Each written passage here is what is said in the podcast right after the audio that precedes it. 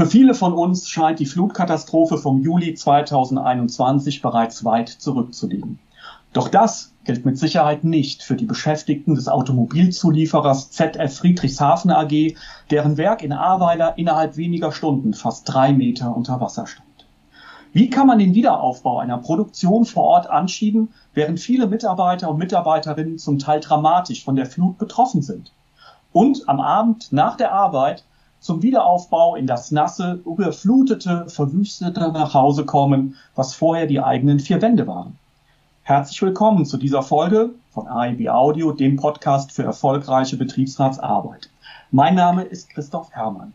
Wir sprechen heute mit zwei Betriebsräten von ZF, die hautnah und ganz persönlich von dieser Katastrophe und deren Auswirkungen berichten. Doch ihr Einsatz hat sich mehr als gelohnt und auch noch dazu geführt, dass sie mit ihrem Projekt für den Deutschen Betriebsrätepreis 2023 nominiert sind. Was Solidarität bewirken kann, dazu jetzt meine Kollegin Eva Maria Stockkotte im Gespräch mit ihren heutigen Gästen.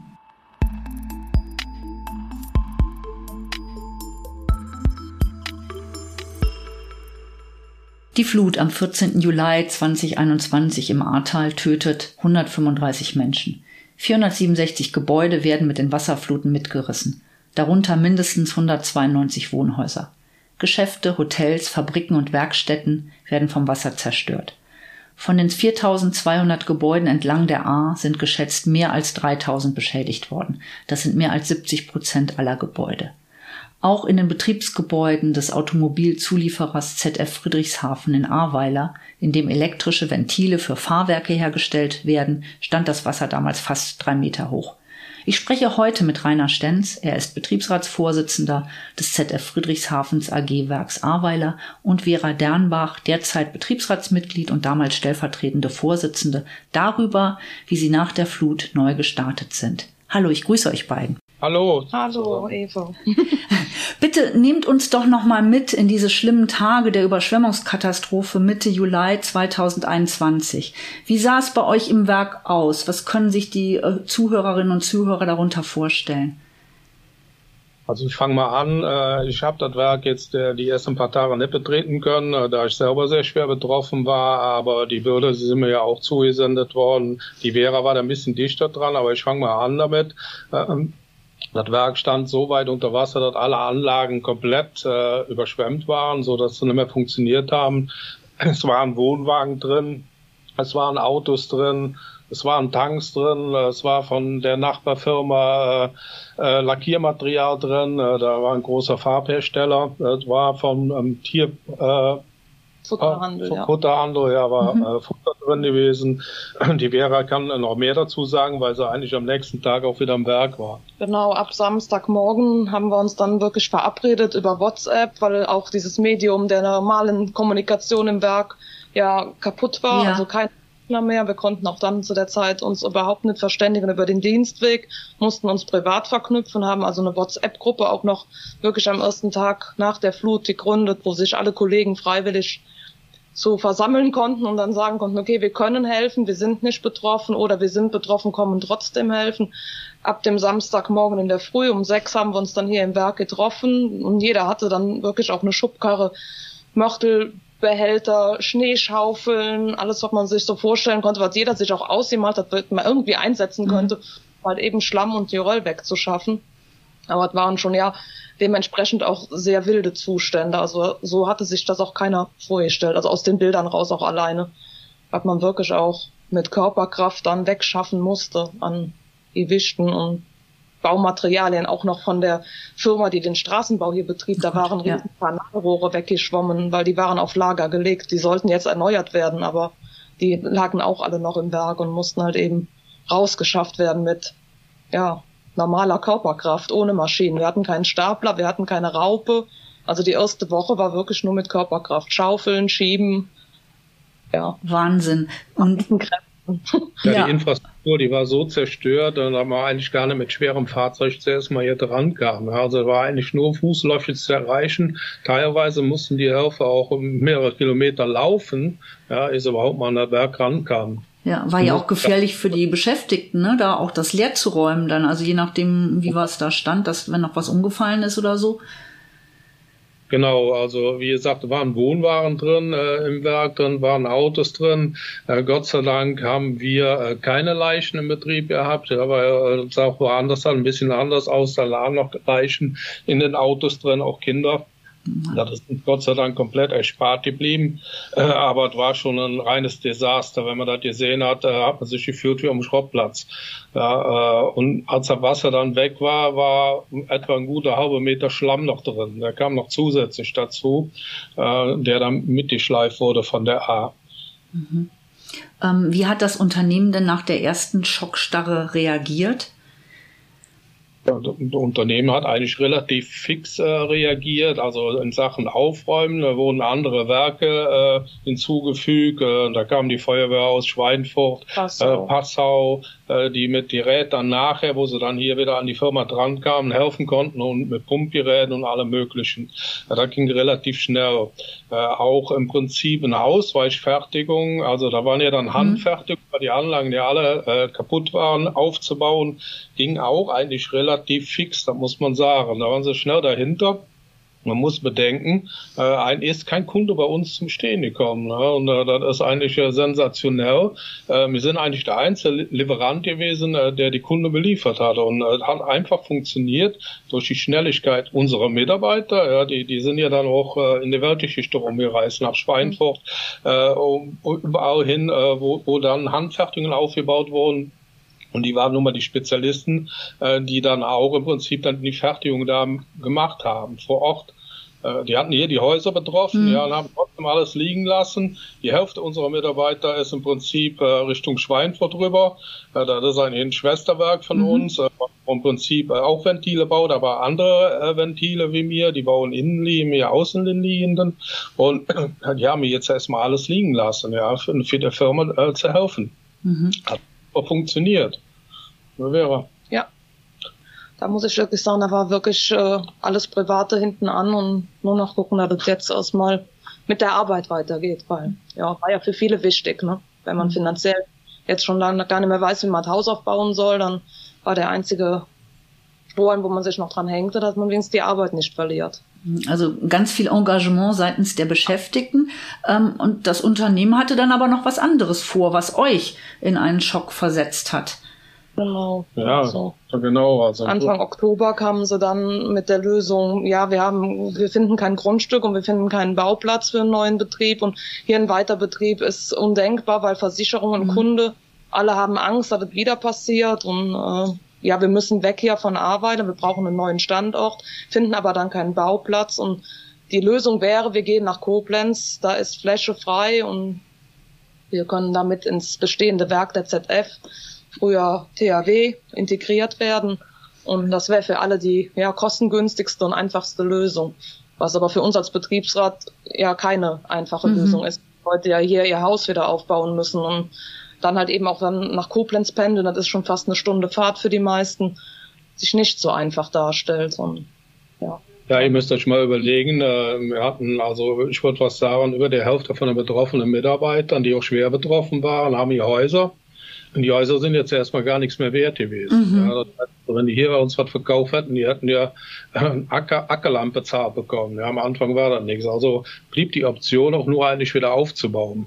Mhm. Und dann im Prinzip Arbeiter zu verlassen, äh, war für uns erstmal so undenkbar. Und wir konnten uns auch gar nicht vorstellen, äh, da in den Nachbargemeinden keine Grundstücke beziehungsweise keine Hallen zur Verfügung standen.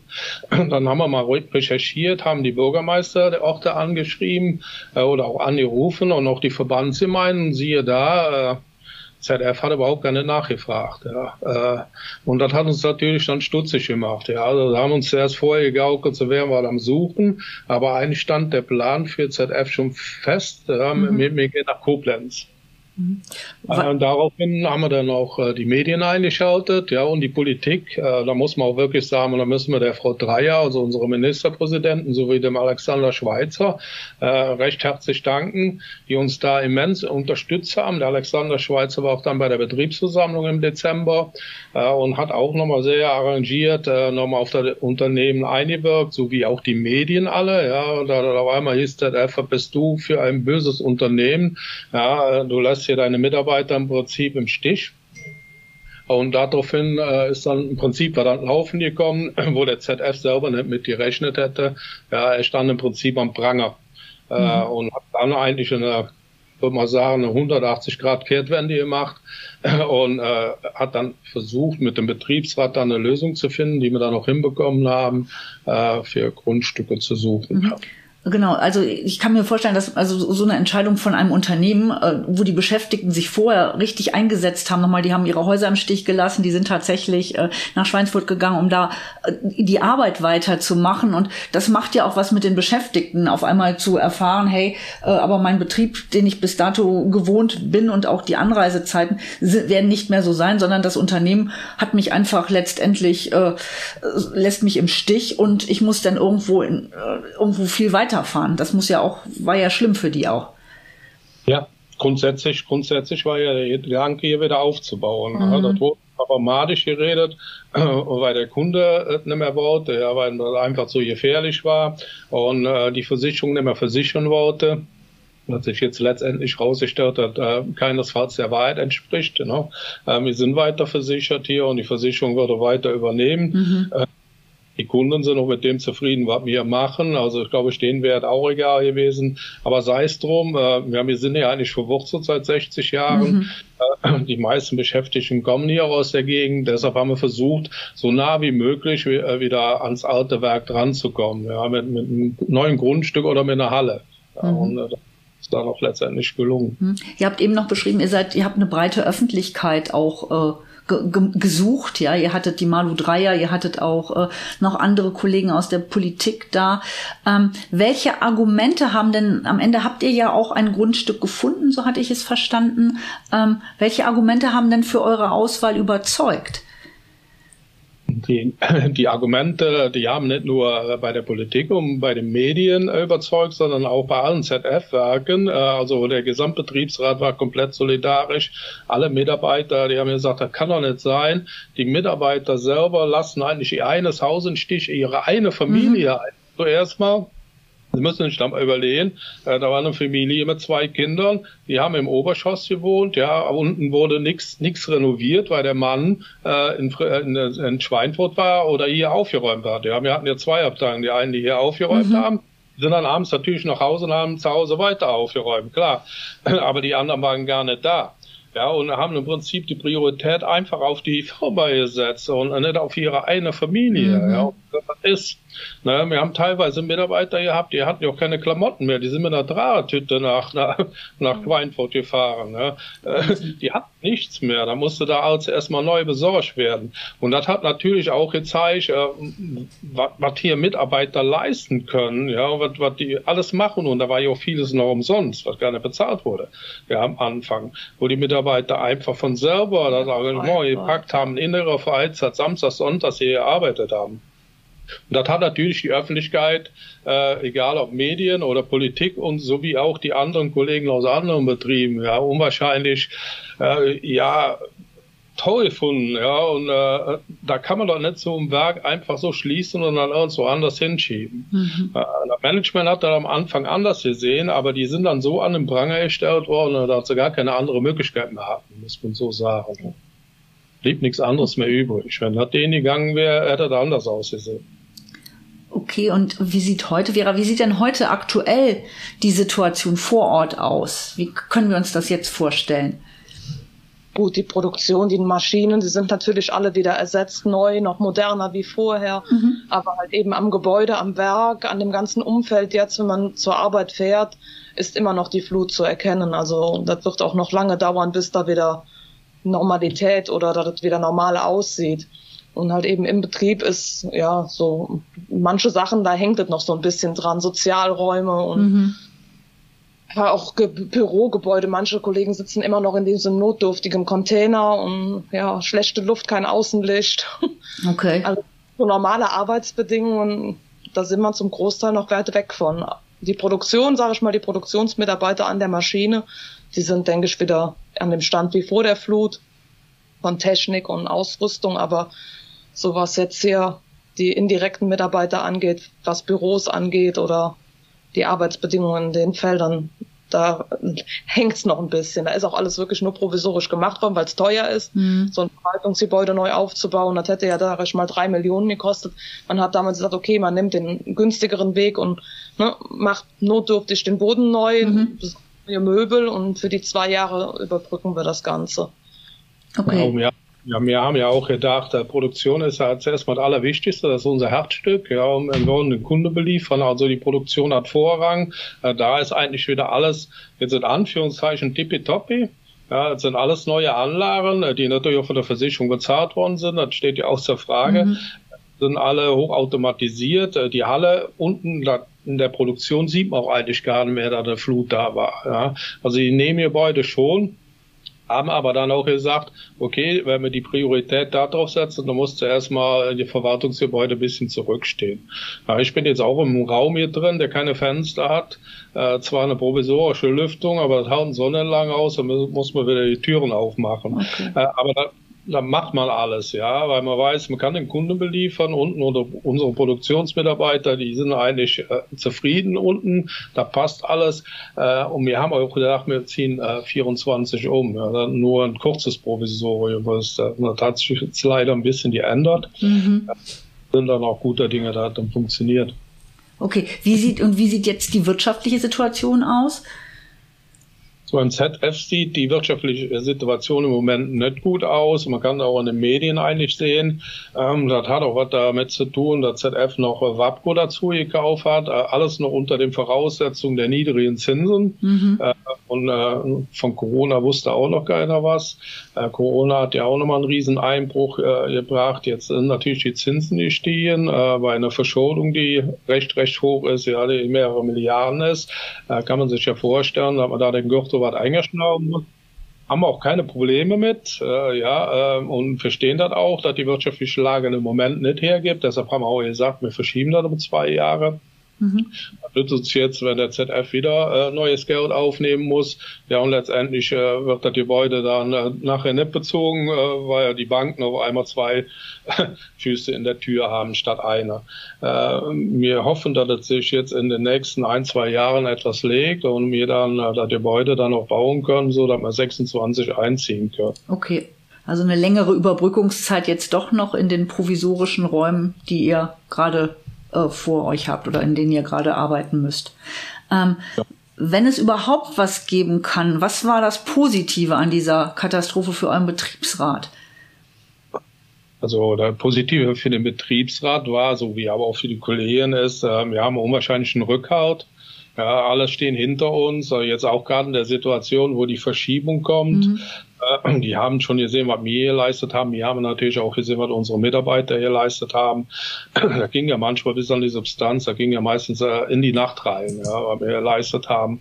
Also müssen wir überlegen, allein die Grundstückssuche war ja so, ähm, da wir im Prinzip äh, jeden Gemeinderat einzeln abgekloppt haben, äh, ja, und äh, gesagt haben, hier habt ihr nicht was für uns, und da war ja meistens abends, ja, die Gemeinderatsmitglieder, die sind alle selber beschäftigt, und dann haben wir abends dann um 8 Uhr da gesessen, meistens 10, 11 Uhr, ja, und haben die CES mal abgekloppt. Äh, lange Gespräche mit Politik äh, spät abends geführt, morgens früh aber wieder regen Betrieb. Mhm weiter zu motivieren. Und das ist uns eigentlich relativ, relativ gut gelungen. Ja, und ähm, das erkennen aber auch unsere Mitarbeiter an, muss man einfach so sagen. Äh, die Mitarbeiter hier sind stolz auf uns, so also wie auch im GBR, die sind auch stolz auf uns. Äh, und das ist schon eine Sonderleistung, die hier gemacht worden ist.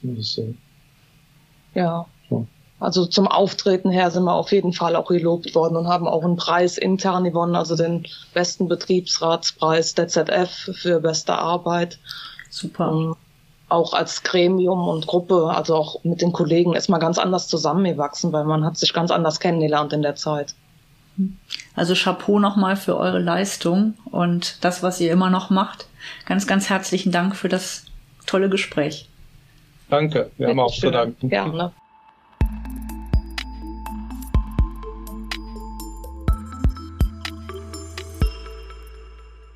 Wenn ihr auch zu diesem speziellen Projekt mehr erfahren wollt, dann wie immer der Hinweis auf unsere Fachzeitschrift Arbeitsrecht im Betrieb. In der September-Ausgabe berichten wir dazu und natürlich auch regelmäßig über den Deutschen Betriebsrätepreis. Darüber hinaus liefert die AIB, wie sie von vielen nur kurz genannt wird, jeden Monat das Wichtigste für die betriebliche Mitbestimmung. Von den Basics zum schnellen Einstieg bis zum Expertenwissen. Sie benennt eure Rechte und Pflichten, zeigt eure Handlungsmöglichkeiten und Chancen für die tägliche Arbeit im Betriebsratsbüro. In den Show Notes, das kennt ihr, findet ihr den Link auf unsere Website und die Möglichkeit zum kostenfreien Test der Zeitschrift. Versuch, kann ich nur sagen, macht klug. In Kürze erscheint bereits die nächste Folge von AIB Audio, dem Podcast für erfolgreiche Betriebsratsarbeit. Wir würden uns sehr freuen, wenn ihr wieder mit dabei seid. Das war's für heute. Empfehlt uns gerne weiter und natürlich liked uns. Bis dahin und tschüss.